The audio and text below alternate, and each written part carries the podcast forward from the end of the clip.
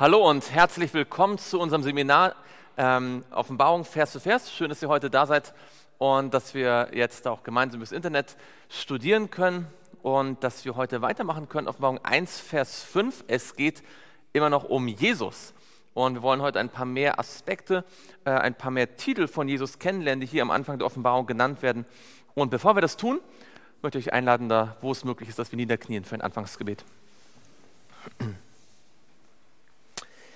Lieber Vater im Himmel, wir möchten dir Danke sagen, dass wir jetzt zu deinen Füßen sitzen dürfen und dass du durch deinen Heiligen Geist als unser Lehrer uns zeigen wirst, was wir über Jesus für unser persönliches Leben lernen können, dass wir ihn noch besser verstehen und noch mehr lieben lernen. Herr, wir möchten dich bitten von ganzem Herzen, dass du alle Störende fernhältst, dass wir uns ganz auf dein Wort konzentrieren können und dass dein Wort seine Kraft entfaltet. Das bitten wir im Namen Jesu. Amen. Schlagt mit mir auf Offenbarung Kapitel 1 und dort Vers 5. Offenbarung 1 und dort Vers 5. Erinnert euch, wir sind ja immer noch dabei.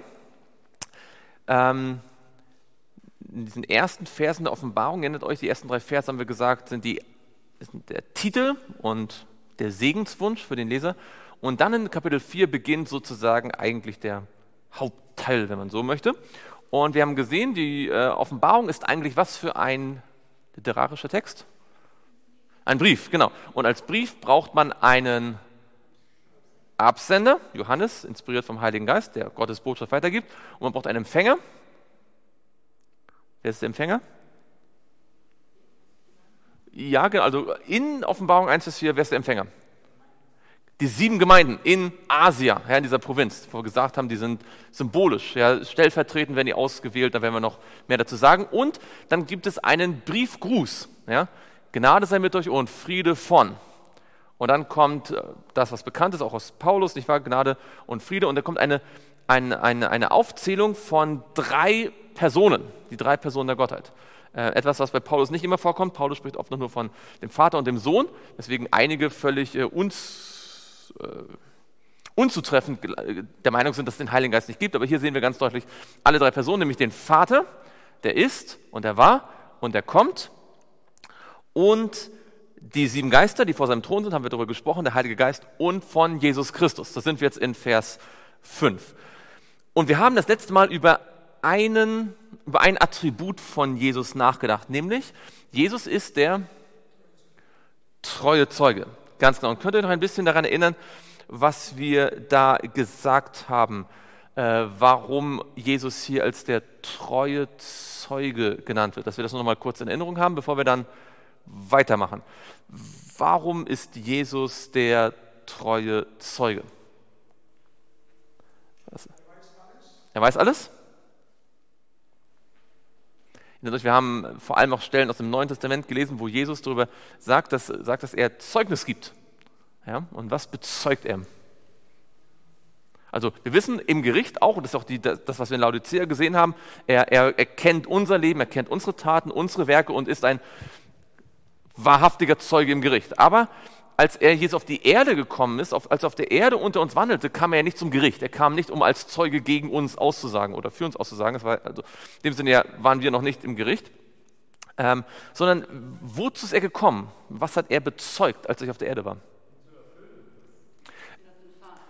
Ganz genau, er wollte bezeugen, er sagt, was ich gesehen und gehört habe, also er sagt zu, zu Nikodemus, was wir gesehen und gehört haben, das bezeugen wir euch. Er kam auf die Erde, um das zu bezeugen, was er bei seinem Vater im Himmel gesehen hat.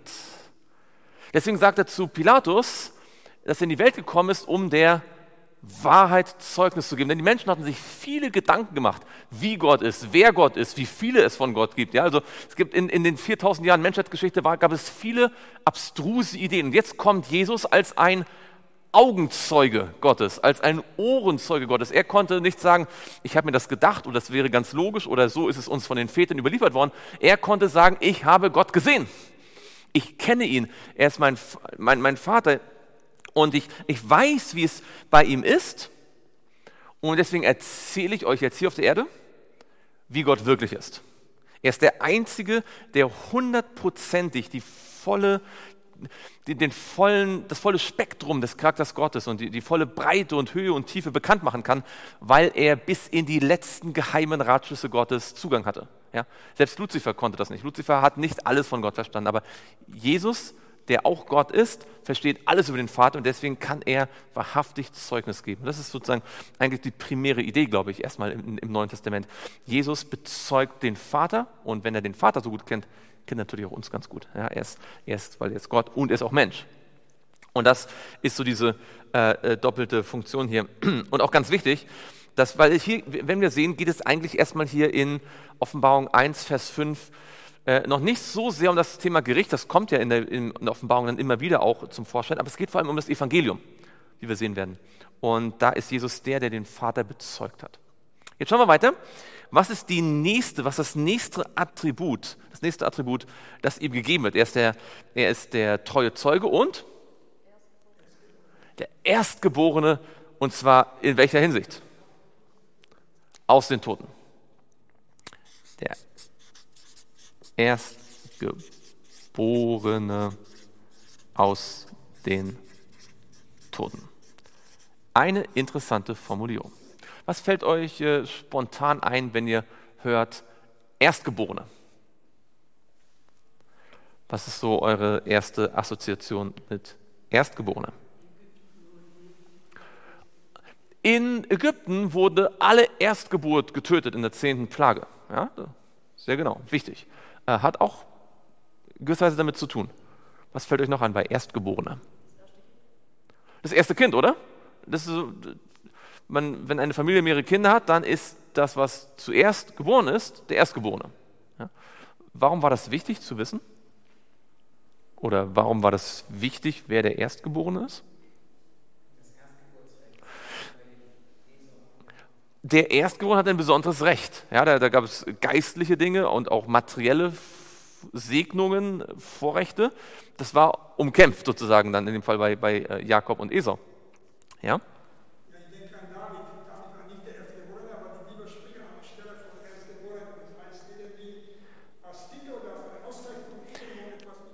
David wird in der Bibel als, im Alten Testament als Erstgeborener bezeichnet, in der Bibel als Erstgeborener bezeichnet. Ähm, aber David war nicht der, der zuerst geboren worden ist, oder? Wie viele, Söhne, äh, wie viele Brüder hat er gehabt? Sieben und zwar alle älter. Wenn also David in der Bibel schon als Erstgeborener genannt wird, dann muss uns irgendwie in den Sinn kommen, es kann nicht nur um Zeit gehen. Und deswegen ist das Thema hier sehr wichtig, weil es gibt eine ganze Reihe von Bibellesern und Studenten, leider auch mal in unseren Reihen, die denken, wenn Jesus der Erstgeborene ist, dann ist er der Erste, der geboren wurde im Sinne von, dass er einen Anfang hat, dass er sozusagen der Erste war, der entstanden ist. Ja, das ist diese Lehre, dass am Anfang nur Gott alleine da war und dann hat irgendwann Jesus entstehen lassen und dann haben die zusammen irgendwie alles geschaffen. Und das beruft oft sich dann auf solche Begriffe wie Erstgeborene. Er ist der Erstgeborene. Ja? Und deswegen müssen wir genau verstehen, was es damit hier auf sich hat.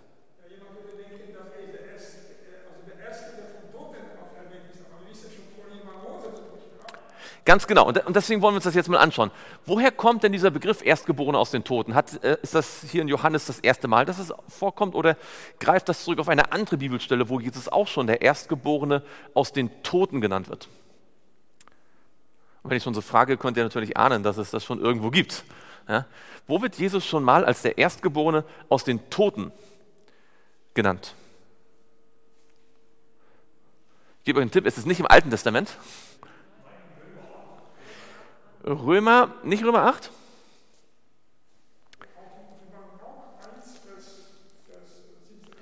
Ja, ja, aber also es geht jetzt darum sozusagen, wo hat der Johannes das her? Ja, also er verwendet das sicherlich dann auch nochmal später, aber hm?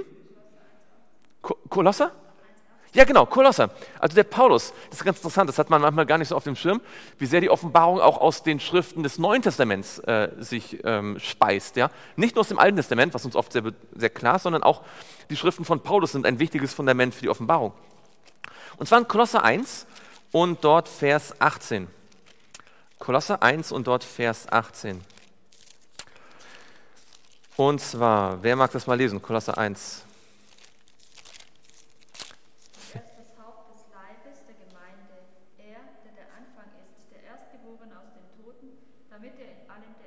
Genau, also haben wir Paulus und Paulus sagt, Jesus ist der Erstgeborene aus den Toten. Ja, das ist sozusagen das, worauf sich Johannes bezieht. Und jetzt müssen wir uns die Frage stellen, was bedeutet das, der Erstgeborene aus den Toten? Und du hast schon richtig gesagt, Conne, es bezieht sich auf seine Auferstehung, oder? Weil er war tot und ist wieder lebendig geworden. Aber war er der Erste, der von den Toten auferstanden ist? War der Erste. Wen kennt ihr, der vor Jesus tot war und wieder lebendig wurde? Lazarus, kurz davor, genau. Und noch davor? Der Jüngling von Nein und noch jemand im Neuen Testament? Die Tochter des Jairus. Also wir haben mindestens drei, von denen wir wissen, wahrscheinlich hat es noch mehr gegeben, aber die drei kennen wir so quasi mit Namen, ja, den Jüngling von Nein, die Tochter des Jairus und ähm, den Lazarus, die schon auferstanden sind von den Toten. Im Alten Testament gibt es da schon Leute, die von den Toten auferstanden sind. Mose, ja, Mose war der Erste. Deswegen sagt die Bibel ja auch, dass der Tod von Adam bis Mose regiert in, in Römer 5. Also Mose und dann gibt es noch drei. Der Sohn der Schunemiterin und? Und der Sohn der Frau aus Zapat. Ja? Der eine wird auferweckt von, von Elia und der andere von Elisa. Ja? Elia und Elisa beide wecken einen Jungen auf, das ist ganz interessant. Und dann gibt es noch einen. Das ist eigentlich so der. Achso, aber das, ja, ja, genau, aber das ist das nach Jesus. Genau. Genau, als Elisa stirbt, wird er ins Grab gelegt, ja, und dann, dann wollen die einen anderen, ähm, also der ist dann im Grab, und dann wollen die einen anderen begraben, der auch schon tot ist, und dann kommen, glaube ich, Moabiter, äh, und dann sind die in Panik und überlegen, was sollen wir jetzt machen, wo sollen wir den begraben, und sie werfen ihn auf die Gebeine von Elisa, und er springt wieder aus lebendig hervor. Das ist eine unglaubliche Geschichte. Ähm, also, glaublich, also, wir können sie glauben, aber also, faszinierend. Das heißt, wir haben, wenn wir richtig gezählt haben, sieben Personen, die schon von den Toten auferstanden waren, von denen wir wissen, sicherlich gab es sogar noch vielleicht noch mehr, die Jesus auferweckt hat, kann, kann durchaus sein.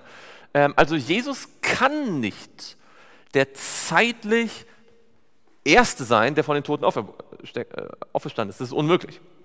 Also warum steht hier dann Erstgeborener, wenn ihr den Vers genau anschaut? Schaut mal Vers 18 nochmal an. Ja, genau. Äh, können, wir gleich angucken. Äh, aber Mhm, danke. Äh, schauen wir ganz kurz den Vers erst noch an, was wir verstehen, warum hier Erstgeborener steht. Was sagt der Vers?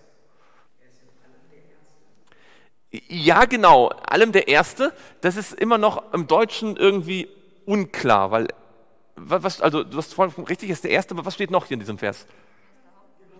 Er ist das Haupt. Und was heißt Haupt? Also wenn jemand sagt, er ist das Haupt des Leibes, was, mit, was soll diese Metapher ausdrücken?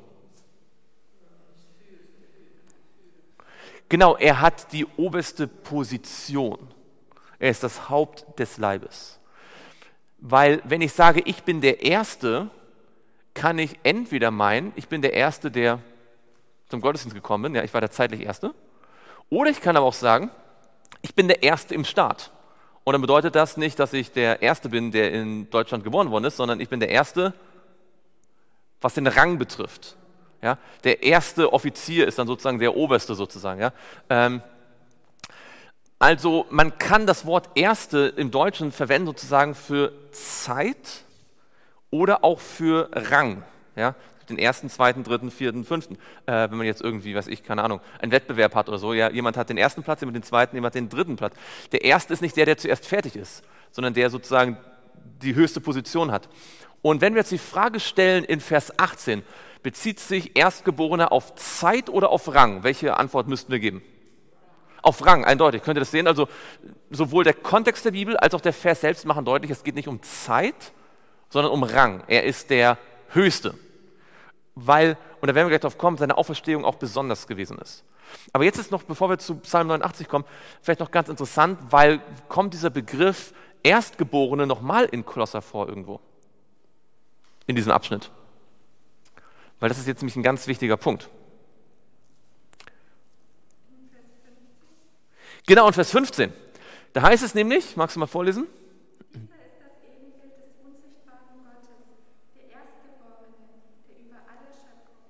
Genau, und dann geht es nämlich nicht mehr an den Versen jetzt, die jetzt folgen, nicht mehr über die Auferstehung, sondern um die Schöpfung. Das heißt, Jesus ist der Erstgeborene der Schöpfung und der Erstgeborene aus den Toten.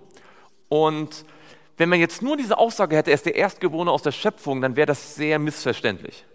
Weil man könnte denken, er ist der Erste, der geschaffen worden ist. Ja? Aber diese Verbindung hier, wenn er der Erste aus den Toten ist, und das bedeutet nicht zeitlich der Erste, der auferstanden ist, sondern der, der sozusagen alle, die auferstehen, unter sich hat. Ja, er ist sozusagen ihr, ihr Führer, ihr Leiter, ihr, ihr Haupt. So ist er auch das Haupt aller Schöpfung. Nicht der, der zuerst geschaffen worden ist, sondern der, der alle Schöpfung unter sich hat. Und deswegen sagt der nächste Vers auch, denn in ihm ist wie viel erschaffen worden? Wie viel ist in ihm erschaffen worden? Alles ist in ihm erschaffen worden. Und zwar alles ist durch ihn und für ihn geschaffen worden und alles hat seinen Bestand durch ihn. Das ist ein ganz wichtiger, wichtiger Gedanke, wenn ihr mal damit konfrontiert werdet, dass Leute euch sagen, oh, er ist doch der Erstgeborene aus der Schöpfung, dass ihr euch daran erinnert, Kolosser hat diesen Begriff zweimal und hier ist es ganz eindeutig, eindeutig keine Zeit, sondern Rang. Er ist der Oberste. Ähm, und du hattest Psalm 89 angeführt.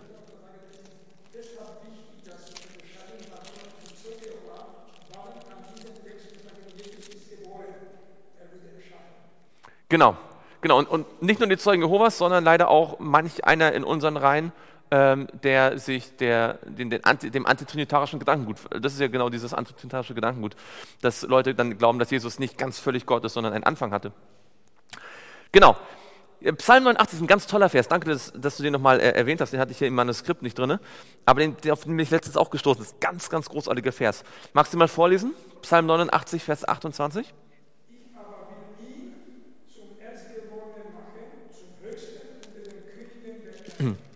Genau. Äh, um wen geht es eigentlich im Kontext? Um David. Genau. Und da sagt also Gott, ich will ihn, David, zu, zu meinem Erstgeborenen machen. Das ist interessant, oder? Da ist jemand, der existiert schon und der wird dann zum Erstgeborenen gemacht. Das ist interessant, oder? Weil normalerweise wird man wie zum Erstgeborenen in der, durch Geburt. Ja? In dem Moment, wo man existiert, ist man Erstgeborener. Also ich wurde Erstgeborener in dem Moment, als ich das Licht der Welt erblickte, weil ich, meine Mama hatte noch keinen, keinen Sohn davor. Mein Papa. Aber hier ist jemand schon existent und wird durch Gott zum Erstgeborenen gemacht. Und zwar zu was? Und was ist jetzt hier der Punkt? Äh, es wird ja gleich erklärt im selben Vers. Zum Höchsten über alle Könige. Und jetzt merkt euch das mal hier. Psalm 28, äh, Psalm, was ist das? Psalm 89, Vers 28 ist ein Schlüssel, denn hier werden jetzt zwei Dinge miteinander verknüpft, nämlich die Idee, er ist der Erstgeborene und er ist der Höchste über alle Könige. Was steht denn in Offenbarung 1, Vers 5? Jesus, von Jesus Christus, dem treuen Zeugen, dem Erstgeborenen aus den Toten und dem Fürsten über die Könige der Erde. Könnt ihr es sehen? Also man hat fast den Eindruck, als ob Johannes hier in Johannes 1, Vers 5 und äh, in Offenbarung 1, Vers 5, als ob der sozusagen Psalm 89 irgendwie im Hinterkopf hat. Ja? Der Erstgeborene, der der Fürst, der höchst über alle Könige ist. Und da haben wir wieder diese Idee, der Erstgeborene als Rang. Er ist der, er ist der König der Könige, der Herr der Herren. Und äh, genau, schauen wir vielleicht mal ganz kurz in Apostelgeschichte 26. Apostelgeschichte 26 und dort Vers 22 und 23. Apostelgeschichte 26, Vers 22 und 23.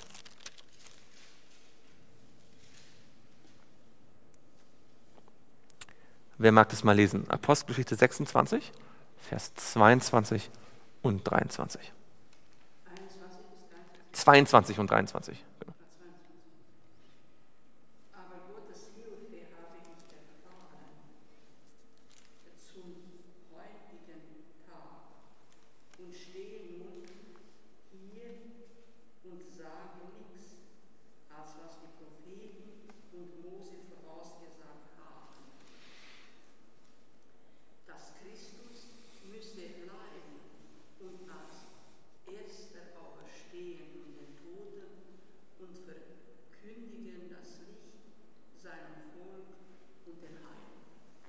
Ganz genau. Was sagt hier Paulus über die Auferstehung aus den Toten als Erstling? Und dass er als der Erstling aus der Auferstehung der Toten. Was sagt Paulus hier über diesen Gedanken, dass Jesus der Erstgeborene aus den Toten ist?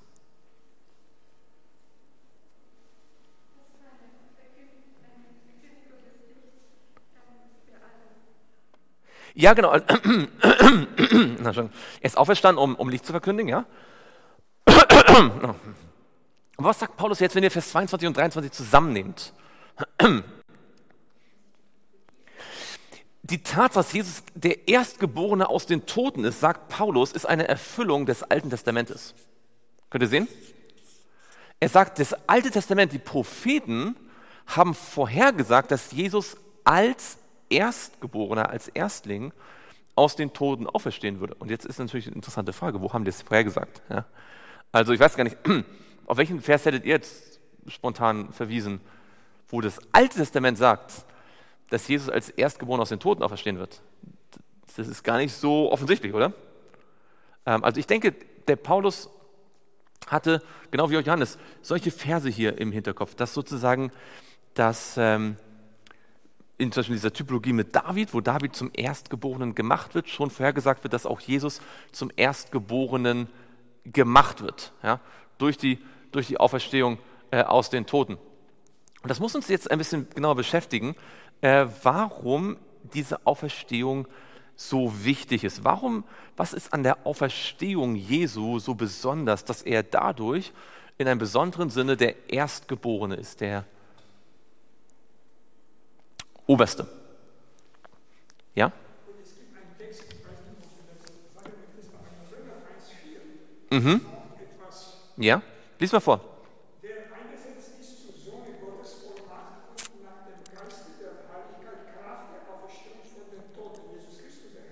Mhm. Also es ist ein fantastischer Text, wenn ich mal. Mhm. Ja, genau. Schauen wir mal äh, in, äh, können wir gemeinsam mal schauen in Römer 1, weil da gibt es auch noch andere Übersetzungsvarianten, die es vielleicht sogar noch ein bisschen deutlicher machen. In Römer 1, und vielleicht ist es da sinnvoll, dass wir mal ab Vers 1 lesen, ja? Römer 1 und dort ab Vers 1. Schaut mal. In Römer 1, Vers 1. Paulus, Knecht Jesu Christi, berufener Apostel, ausgesondert für das, für das was? Für das? Für das Evangelium Gottes. Das er zuvor, also Gott zuvor verheißen hat, und zwar wo? In Heiligen Schriften durch die Propheten. Das ist also was für ein Buch? Oder äh, was, äh, das ist das Alte Testament. Und jetzt passt genau auf. Das Evangelium besteht aus zwei Dingen, sozusagen aus zwei Aspekten. Vers, Vers 3. Nämlich das Evangelium von seinem Sohn, der hervorgegangen ist aus dem Samen Davids nach dem Fleisch. Worauf bezieht sich das hier? Er ist hervorgegangen aus dem Samen Davids nach dem Fleisch. Seine menschliche Herkunft. Nämlich er ist ein Sohn Davids er ist Mensch. Und zwar wie viel Prozent? 100 Prozent Mensch. Aber er ist nicht nur Mensch. Vers 3 sagt, er ist Mensch. Er ist ein Sohn Davids. Hervorgegangen, hervorgegangen aus dem Samen Davids nach dem Fleisch. Aber, wie steht es jetzt bei euch in Vers 4? Hm? Genau, erwiesen, weil die stand eingesetzt, aber ich finde das erwiesen fast noch schöner. Erwiesen, anderes Wort für erwiesen ist bestätigt, bewiesen. Und zwar wie? Erwiesen ist als Sohn Gottes wie? Bei mir steht in der Schlachter in Kraft. Ja? Und ich habe mich früher gefragt, was das heißt. Aber der Punkt ist der, er ist erwiesen als Sohn Gottes in Kraft nach dem Geist der Heiligkeit durch die Auferstehung. Die Auferstehung beweist etwas. Und zwar, sie beweist es nicht schwach, sondern sie beweist es machtvoll. Also, was der Vers eigentlich sagt, ist, Jesus ist ein Mensch, denn er ist ein, nach dem Samen Davids, aber er ist auch Gottes Sohn und das wird bewiesen und zwar nicht irgendwie, sondern mit einem mächtigen Beweis, mit einem kraftvollen Beweis. Es ist erwiesen in Kraft, dass er Gottes Sohn ist. Er ist Menschensohn, Mensch und er ist Gottes Sohn, er ist Gott. Und die Auferstehung beweist, dass er Gottes Sohn ist, dass er göttlich ist. Und jetzt eine Frage, wieso beweist, und das sind übrigens diese beiden Aspekte, Jesus Mensch und Jesus Gott, das Evangelium, ja? Gott mit uns. Warum beweist, anders gefragt, woher wisst ihr, dass Jesus wahrhaft Gott ist? Womit hat er das gezeigt? Ja, die Bibel sagt es genau, aber als Jesus auf der Erde war, womit hat er den Menschen gezeigt, dass er göttlich eine interessante Frage, gibt eine vielschichtige Antwort darauf. Aber was würdet ihr sagen? Womit hat er gezeigt, dass er göttlich ist? Am Kreuz. Wie hat er es am Kreuz gezeigt? Genau, am Kreuz hat er den Charakter Gottes offenbart. Ja? Den, Charakter, den göttlichen Charakter hat er offenbart am Kreuz. Die, die Liebe, ja? die, die Feindesliebe Gottes, die alles übertrifft, was wir uns vorstellen können. Das Kreuz ist der größte Beweis, den es dafür gibt. Ja?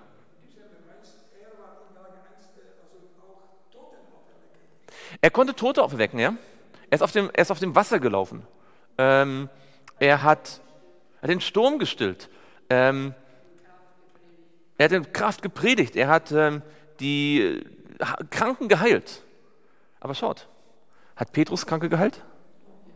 Hat Petrus in Vollmacht gepredigt? Hat Petrus Tod auferweckt? Ist Petrus auf dem Wasser gelaufen? Ist, ist Petrus Gott? Okay, also halt mal fest, also ihr habt natürlich durchaus recht, all diese Dinge sollten seine Macht demonstrieren, aber sie, sie beweisen nicht endgültig, dass er Gott ist. Seine Sündlosigkeit, vollkommene Sündlosigkeit, ist auch ist ein interessanter Punkt, genau. Seine Geburt, ja, natürlich, das ist ein ganz, ganz wichtiger Punkt. Alles, was sich erfüllt hat, ja. Aber haltet mal das im Hinterkopf, dass es viele Dinge gibt, von denen wir sagen, sozusagen, sie beweisen die Göttlichkeit Jesu, die aber auch von anderen Menschen gelten. Natürlich, und das ist ganz wichtig, nicht, dass ihr mich missversteht, in jeder Handlung von Jesus konnte man seine Göttlichkeit erkennen, wenn man nur wollte. Ja, jede, jedes Wort hat bewiesen, dass er mehr ist als nur ein Mensch. Und doch gibt es eine Sache, von der Paulus sagt, hieran sieht es jeder, ganz egal sozusagen, ob er ein offenes Herz hat oder nicht. Ja, Menschen konnten am, am Kreuz stehen und mit einem offenen Herzen sehen, hier ist die Liebe Gottes offenbart. Und sie konnten mit einem verschlossenen Herzen das einfach ignorieren. Aber wenn man sozusagen die Auferstehung mal sozusagen vor Augen, was da wirklich passiert ist, kann man zu keinem anderen Schluss kommen, als dass Jesus Gott sein muss. Und jetzt ist die Frage, warum? Was, macht, was ist an der Auferstehung so besonders, dass sie sozusagen in einem quasi mathematischen Sinne beweist, dass Jesus Gott sein muss?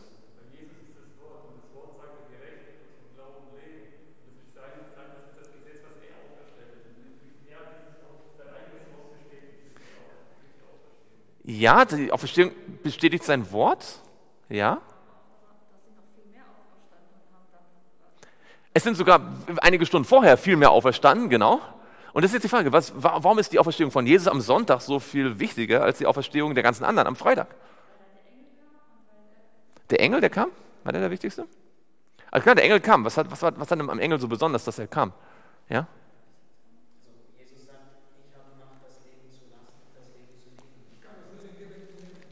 Schaut mit mir in Johannes 17. Und dieser Punkt ist, wird immer manchmal auch, ist manchmal nicht so präsent, ähm, auch in unserer Gemeinde, aber er ist absolut entscheidend. Ellen White ist sehr deutlich an dem Punkt. In Johannes ähm, 10 und dort Vers 18.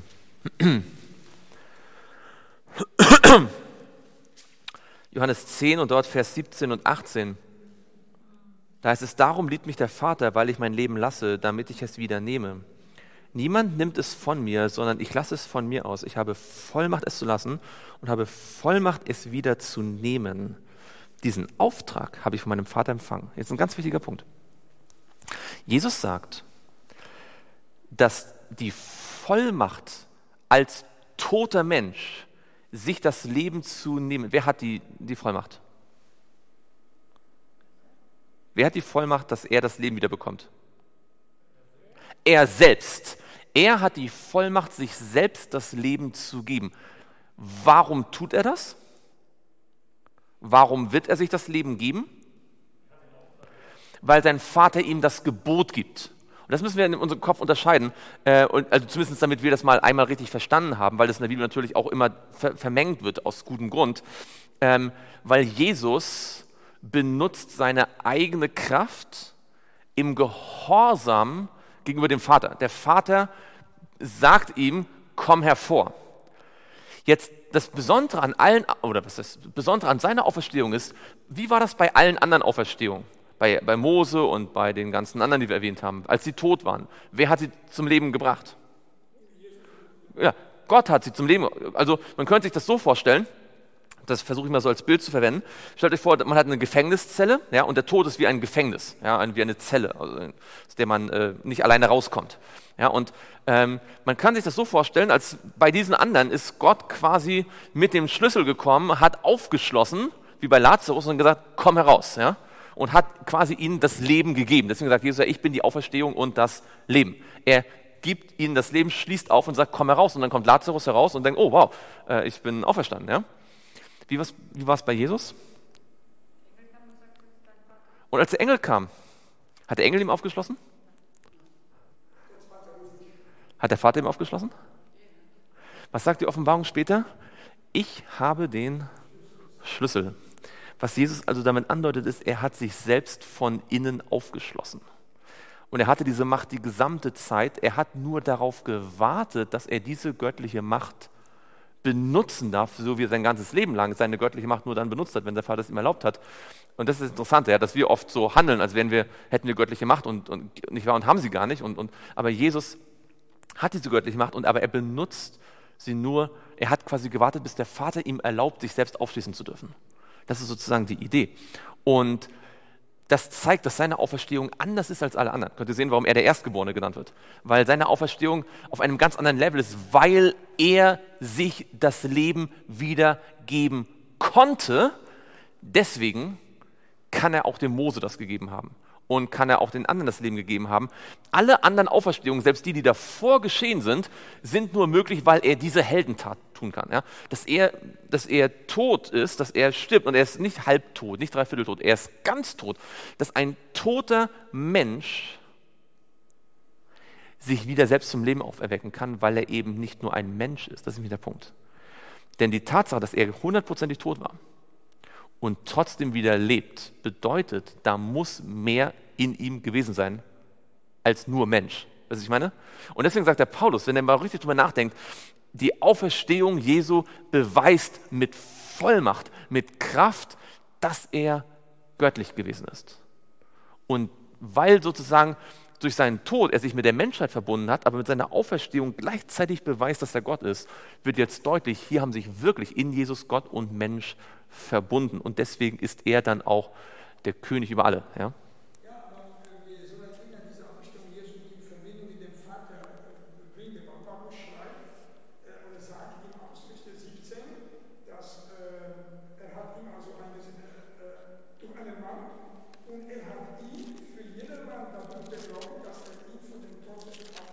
Ja, genau.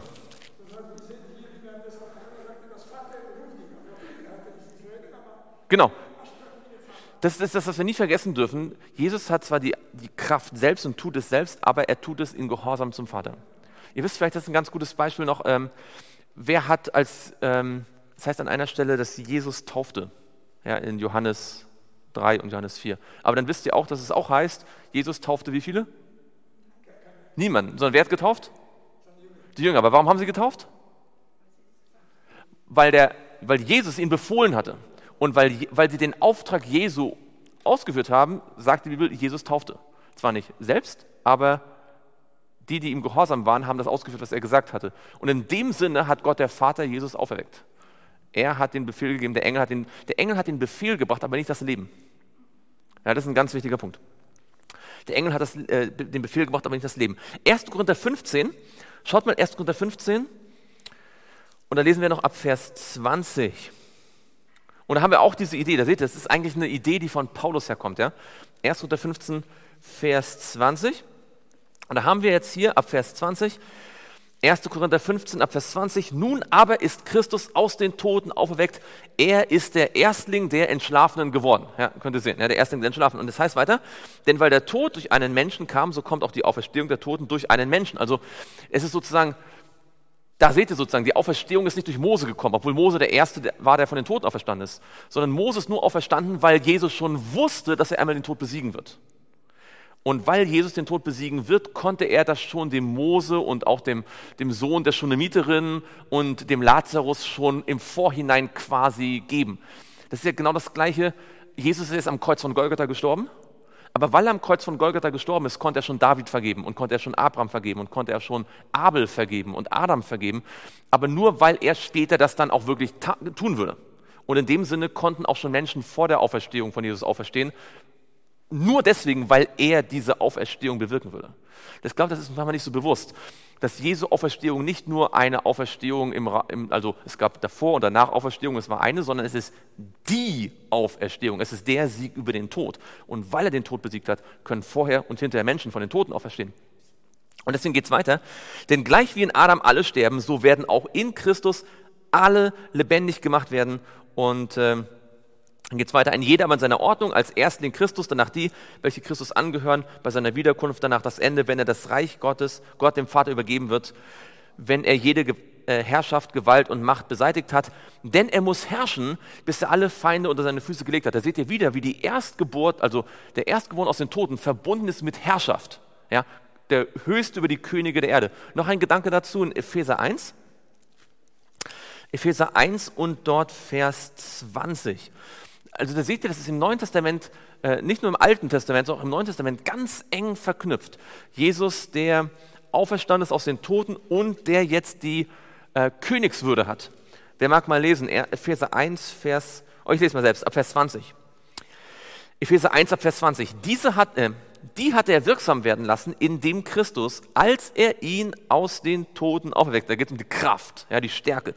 Die hat Gott bewiesen, als er ihn aus den Toten auferweckte und ihn zu seiner Rechten setzte in den himmlischen Regionen, hoch über jedes Fürstentum und jede Gewalt, Macht und Herrschaft und jeden Namen, der genannt wird, nicht allein in dieser Weltzeit, sondern auch in der zukünftigen. Da seht ihr wieder, er ist auferstanden aus den Toten und deswegen ist er Herrscher über alle überall, und zwar im, auf der Erde und im Himmel.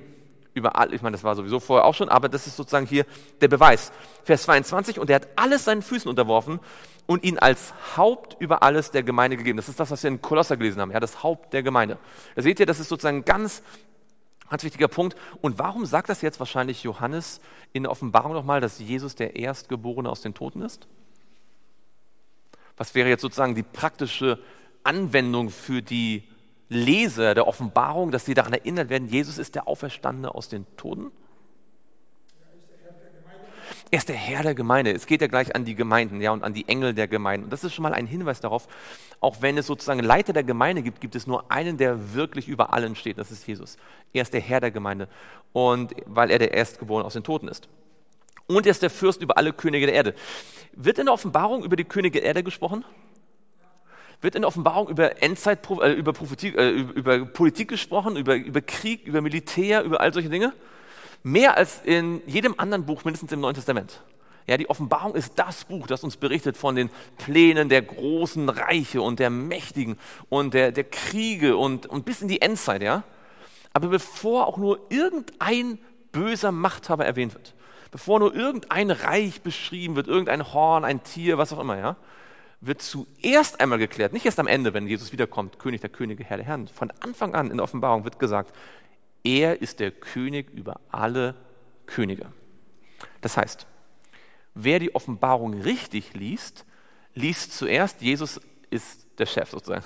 Er hat alles unter Kontrolle. Wenn er das verinnerlicht hat, kann er auch lesen, was dann auf Morgen 13 steht und was auf Morgen 16 steht, auf Morgen 17. Er wird aber keine Panik mehr bekommen, weil er weiß, all diese Könige, stehen unter Jesus. Er hat völlige Kontrolle. Zum Schluss noch ganz kurz dazu ein paar Gedanken. In Psalm 72. Denn diese Weltherrschaft über alle Könige ist eine Idee, die auch aus dem Alten Testament herkommt. In Psalm 72 und dort Vers 11. Psalm 72 und dort Vers 11.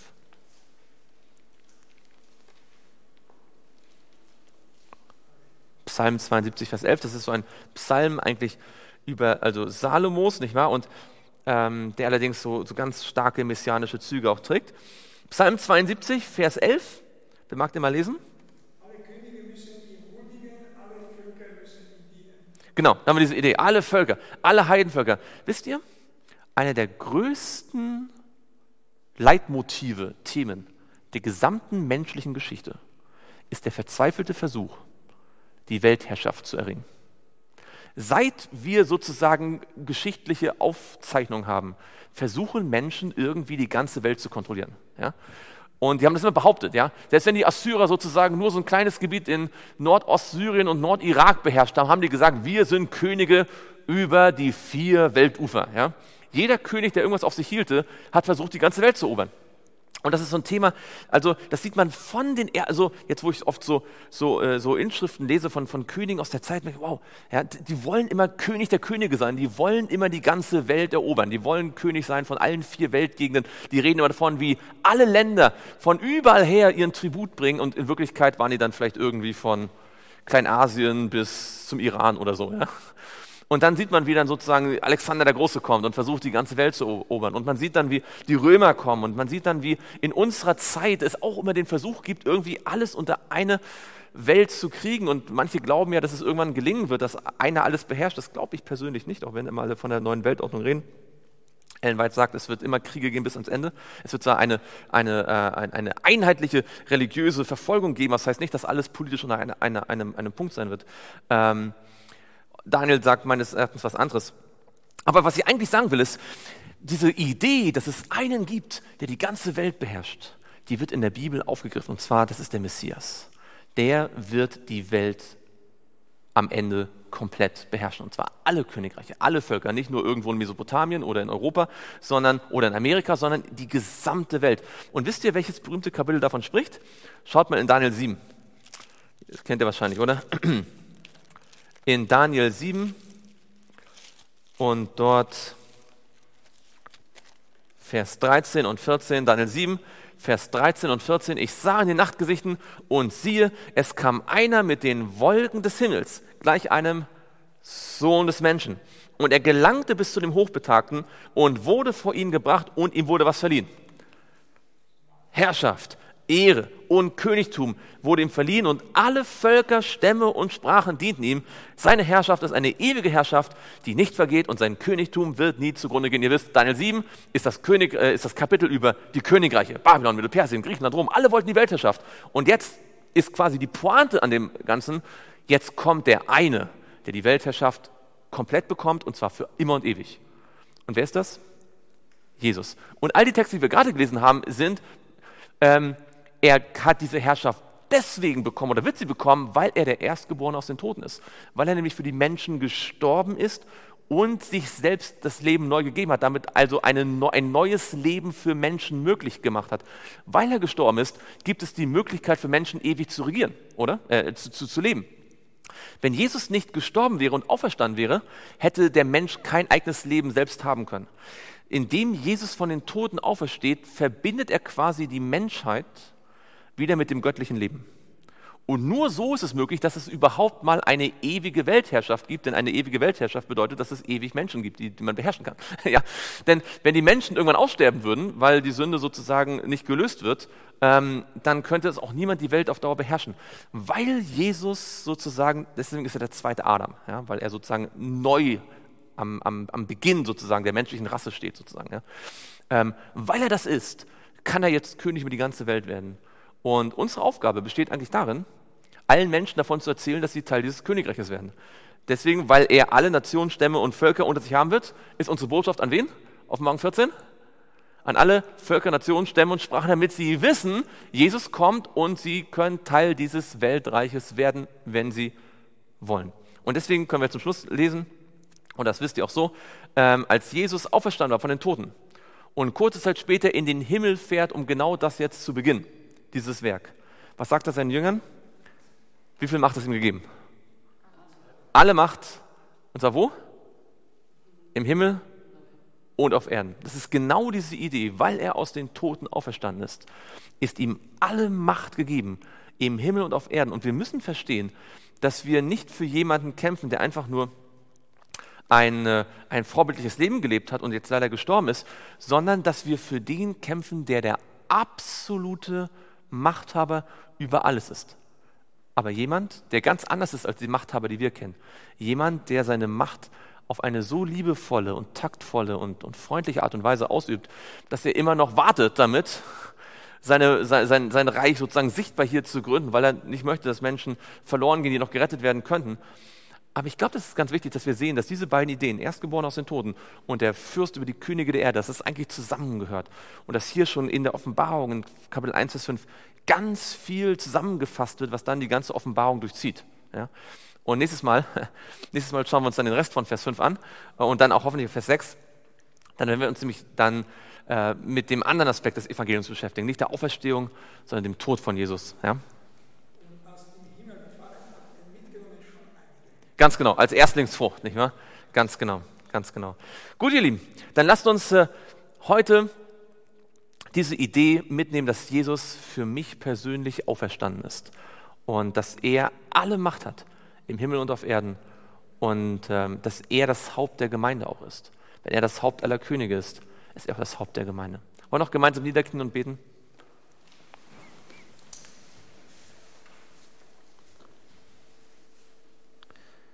Lieber Vater im Himmel, wir möchten dir von Herzen Dank sagen, dass wir dein Wort studieren dürfen und dass wir so viel lernen können, immer wieder aus der Offenbarung.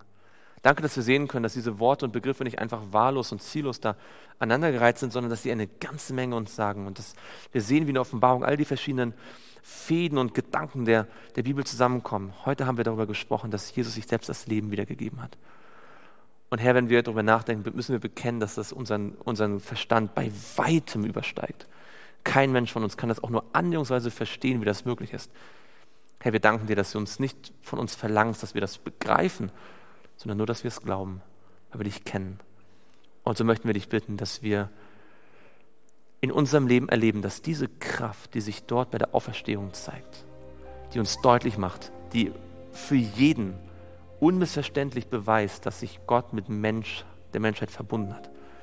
Dass sie auch für unser Leben zur Verfügung steht. Und dass du uns helfen und, und, und tragen möchtest. Und dass du auch unser persönliches Haupt bist. Und darum bitten wir dich im Namen Jesu. Amen.